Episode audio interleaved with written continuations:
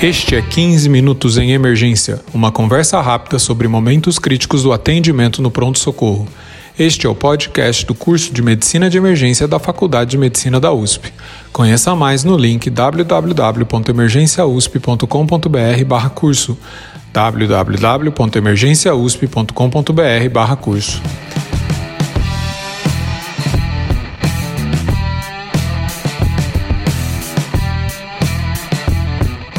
Este é o episódio 100.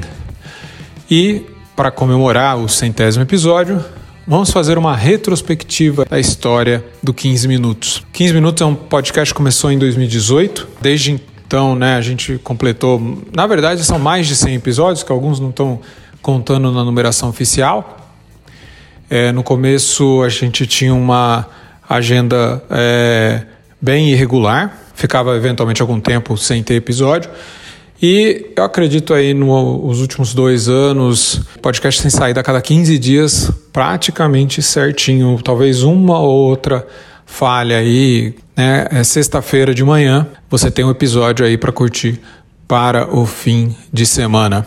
É, eu queria aproveitar, quem que esteve presente aí nos, nesses 100 episódios né, do podcast, né? Então eu tô sempre presente, né, no, dirigindo a conversa, tentando trazer a perspectiva de quem está ouvindo e tentando buscar a dúvida que você teria do assunto. Né? Essa que é a, a ideia. Não me apresentei ainda nesse episódio. Meu nome é Júlio Marchini.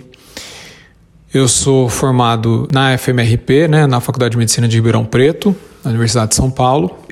É, agora eu sou professor colaborador da Faculdade de Medicina da USP né, e supervisor da residência de Medicina de Emergência. A gente teve aí nesses 100 episódios, mais de 100 episódios, 42 vezes foram participações individuais, né? O entrevistado veio uma única vez. Oito vezes, né? Tem algumas pessoas aí que vieram duas vezes, ou se não foram episódios que a gente gravou é, e foram é, parte 1 e parte 2. E o nosso campeão de participação, mas principalmente foi lá no começo, ele faz um tempo aí que ele não vem com tanta regularidade. Patrick Áudio. Né? 11 participações, é o campeão aí de participações do 15 Minutos em Emergência. Depois dele, o segundo lugar é o Rodrigo Brandão, com 10 participações.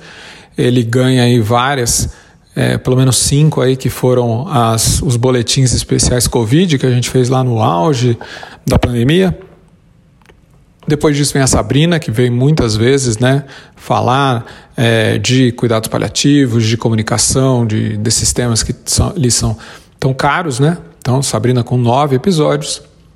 E quarto lugar, o Júlio Alencar com sete. Também faz bastante tempo aí que ele não tem uma participação. No começo, vários episódios gravados com ele.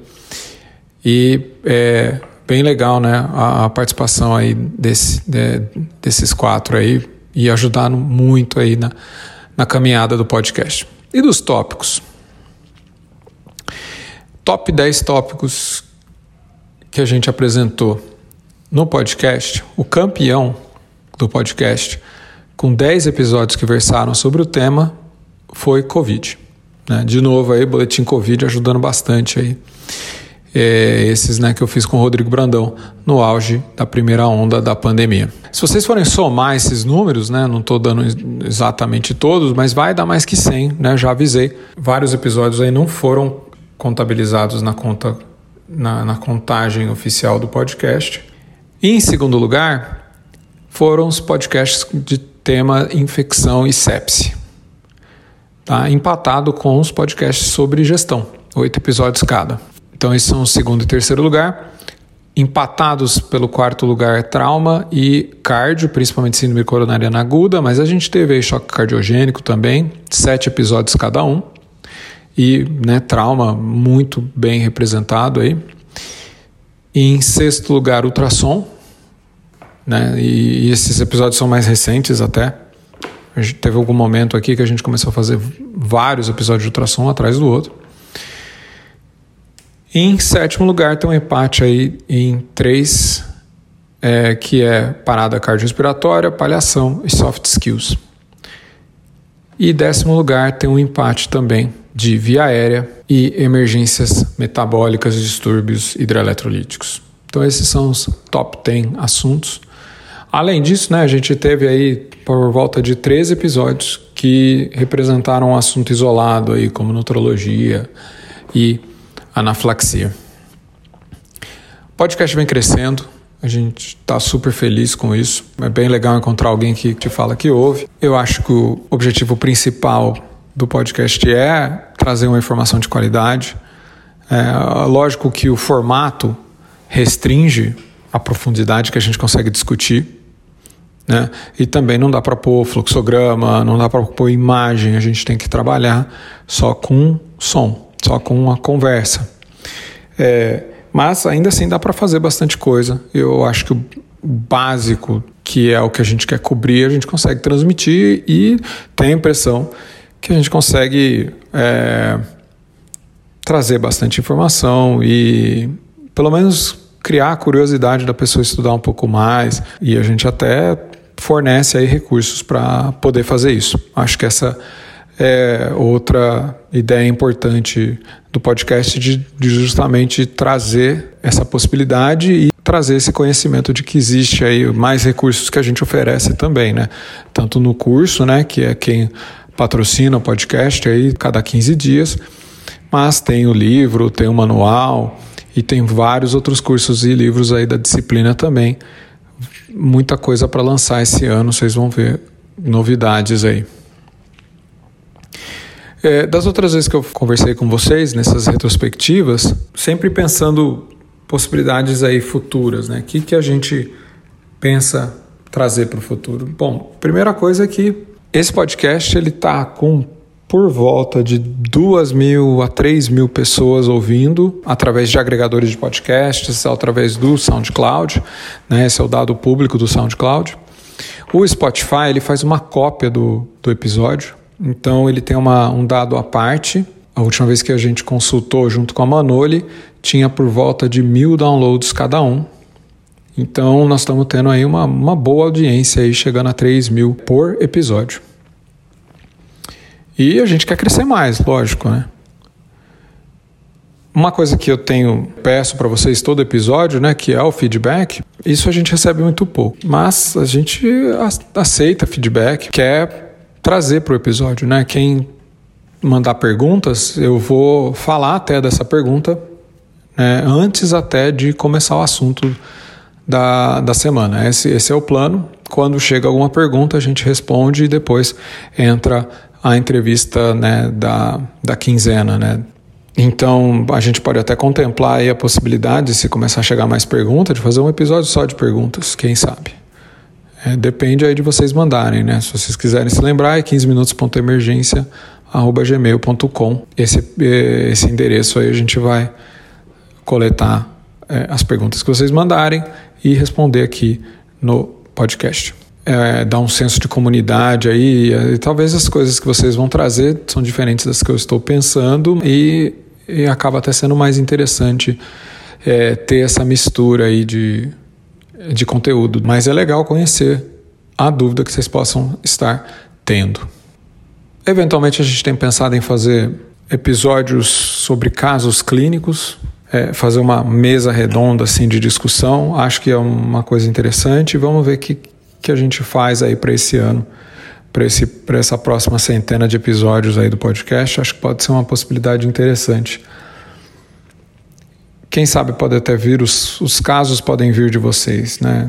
Uns casos desafiadores. Eu acho que a gente também vai ter alguma coisa para levar aqui é, e, e, apresenta isso. Né? Pode ser uma, uma, nova participação aí. Né? Eu gosto sempre de estimular os, os R3 da residência, eu sempre convido os R3 para fazer episódios. Né? E felizmente eles têm uma boa parte deles gosta do desafio e traz bastante coisa interessante para vocês.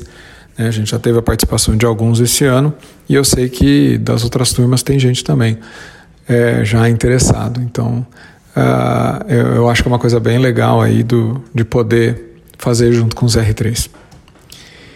E quem sabe podia ser uma outra possibilidade, né? Trazer um caso e fazer a discussão do caso é, no podcast. Acho que pode ser uma outra via aí interessante de assunto.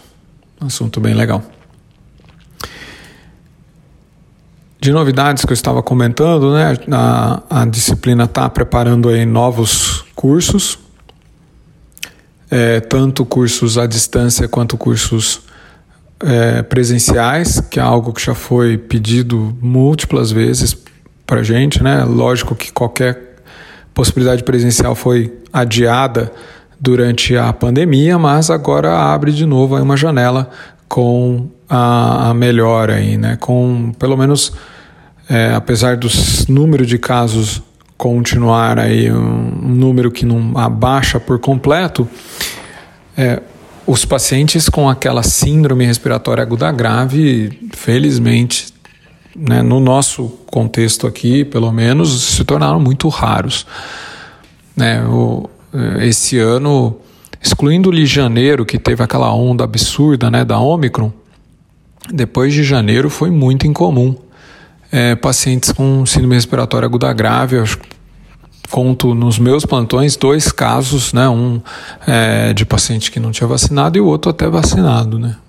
Mas a, né, a exceção da exceção, né?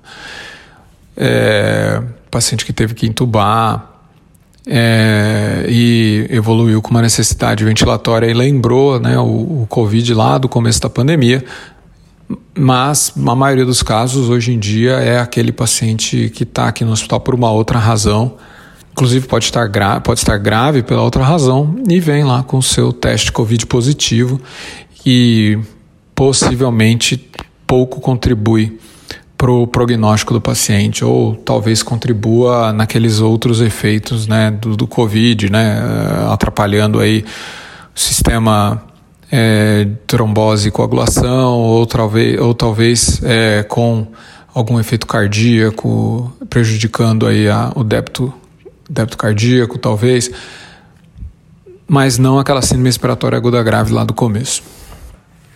Né, fiz, falei, fiz toda essa tangente aí para falar que cursos presenciais estão agora a gente pode contemplar a ideia de novo, né? E tem vários que a gente está imaginando. Então, para comentar um que deve sair nos próximos dias aí, é um curso de eletrocardiografia à distância. Né? E a ideia desse curso, o que, que ele diferencia de outros, né? Eu sei que tem excelentes cursos de eletrocardiografia disponíveis hoje em dia, é, inclusive da própria é, Escola de Educação Permanente.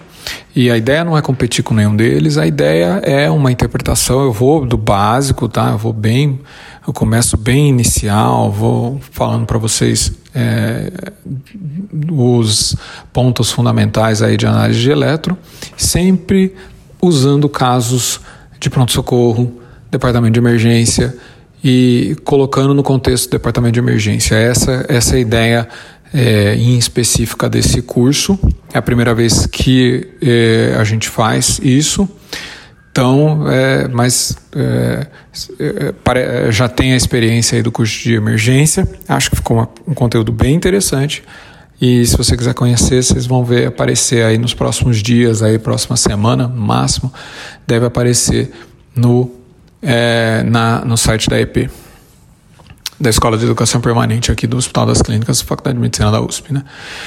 Agora, tem outras coisas aí que estão, cada um está em um médio ou mais é, estado aí de prontidão é, e o que, que a gente está pensando em trazer aí. Então tem é, via aérea, finalmente tem o nosso curso de via aérea, curso de ultrassom, de emergência, né?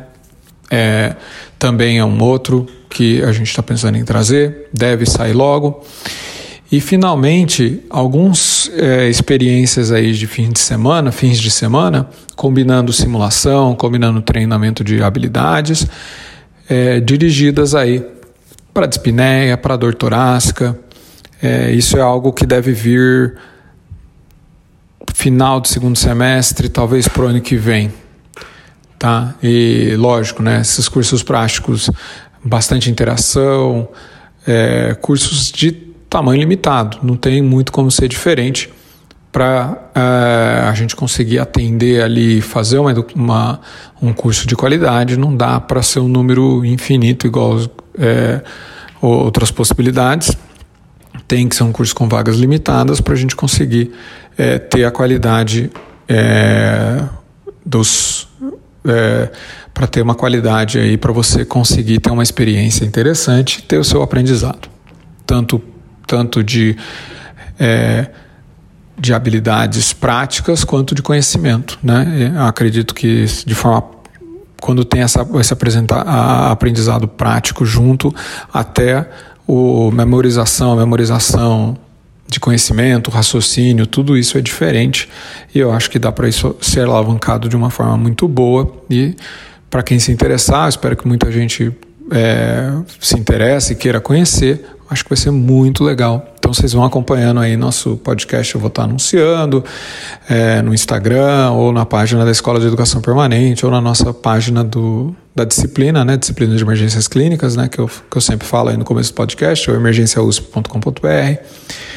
Vai acompanhando lá que vai aparecer esse conteúdo novo. E o outro jeito de ter uma experiência com a gente, né? Que são é, as visitas acadêmicas e como residente. É, isso aí tem sido um sucesso total. Visita acadêmica, por, esse, por exemplo, esse ano praticamente acho que esgotou até o fim do ano, de tanta procura, né? A gente, é, pelo. É, para manter a qualidade aí, a gente ter, limitou o número de vagas. Então, é, é, pra, é um, um, aluno de cada vez. A visita acadêmica aí é, é, limitada em cinco dias, mas nesse sentido é até bom que acaba podendo abrir a possibilidade para mais gente vir. E, logicamente, a gente aceita aluno de quinto e sexto ano, que eu acho que é a hora que você aproveita melhor.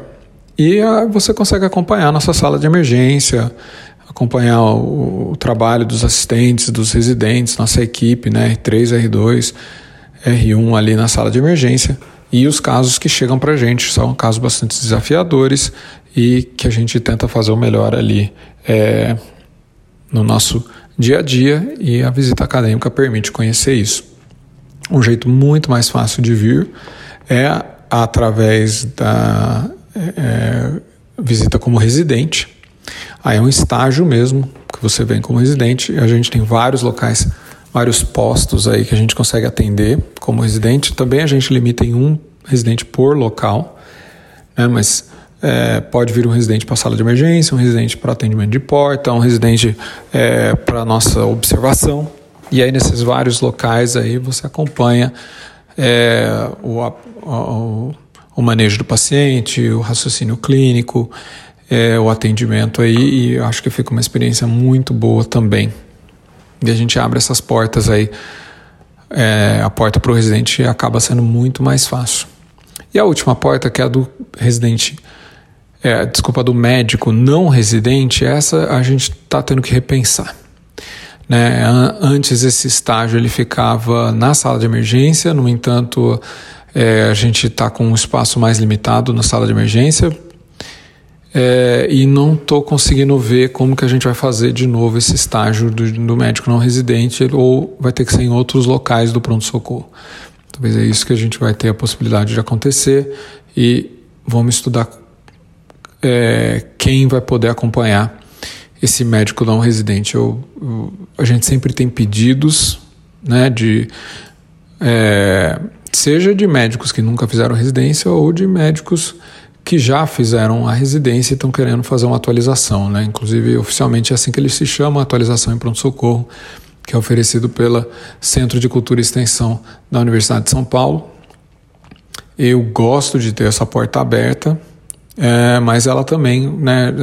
A gente sempre preza aqui pela qualidade, ter alguém aqui é, que não vai conseguir aproveitar direito ou que vai começar a prejudicar a lotação ali na sala de emergência não é algo é, que é desejável, né? E a gente, se a gente não, se a gente está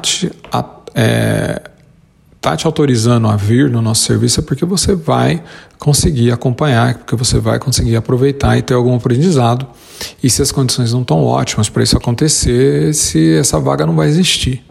Então, né, essa, acho que esse é o raciocínio aí, e esse raciocínio, logicamente, se aplica aí a, a tudo que a gente produz também, sempre prezando muito pela a, por uma a alta qualidade e um rigor. É, esse é um panorama geral aí do que a gente vem oferecendo, do que a gente pensa em oferecer. Tem uma outra possibilidade aí também, um curso, a gente até fez um, uma pergunta aí geral, talvez você, você foi uma das pessoas que recebeu, né? Sobre uma possibilidade de um curso de medicina baseada em evidências nosso, de dar emergências. Então é uma, um outro curso aí que está com vislumbre aí de ser produzido. E é isso, é um panorama geral aí de cursos é, que a disciplina está planejando produzir, de livros, acho que a maioria de vocês já conhecem, né? O livro de Medicina de Emergência, agora em sua 16 edição, o manual também renovado esse ano, em sua terceira edição. Temos o livro de cuidados paliativos na emergência, que a, é, a primeira edição, né, da doutora Sabrina, está aí disponível. A segunda edição, com muita novidade, vem aí. Vem também um livro de via aérea, está para ser produzido. É, e também é, a gente tem o livro de é, procedimentos em ultrassom no pronto-socorro. Quem sabe a gente vai ter uma segunda edição logo desse livro também. Voltando aí ao podcast, é, eu acho que agora é mensagem final. A gente faz esse podcast para trazer com um grande objetivo que é de disseminar informação, tá?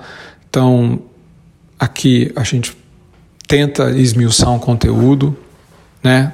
É, e realmente trazer uma, uma informação de qualidade. E também, junto com isso, trazer aí para você conhecer as outras coisas que a disciplina oferece. E claro logicamente, a gente quer crescer mais e que mais pessoas conheçam o podcast. E se você gosta do nosso conteúdo, se você gosta de nos ouvir, é, se você é uma pessoa que pensaria em nos mandar uma pergunta aí para o podcast, né? É, divulga. Peço para vocês divulgarem.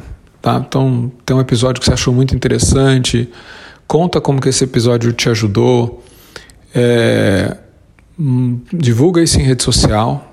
E cada divulgação dessa, cada pessoa que você traz para ouvir mais gente que está conhecendo, é, logicamente, se você acha que é, se você gosta do nosso conteúdo aqui e quer que mais pessoas nos conheçam, é, e quem sabe essas novidades aí de, de, de podcast possam melhorar, deixar mais interessante as coisas que tem aí para o futuro. Eu vou relembrar então, para fechar, que o podcast é oferecimento do curso de Medicina de Emergência da USP, em parceria com a Escola de Educação Permanente do Hospital das Clínicas da Faculdade de Medicina da USP e da Manoli Educação o feedback para desculpa, o e-mail para mandar feedback ou mandar perguntas para nós é 15minutos.emergência@gmail.com. Se você quiser me seguir nas redes sociais, eu estou em arroba doutor.juliomarchini e agora você também pode seguir a disciplina em arroba emergência USP. Pessoal, muito obrigado por nos escutar esses 100 episódios e que venham aí centenas mais. Um grande abraço para todos e até a próxima.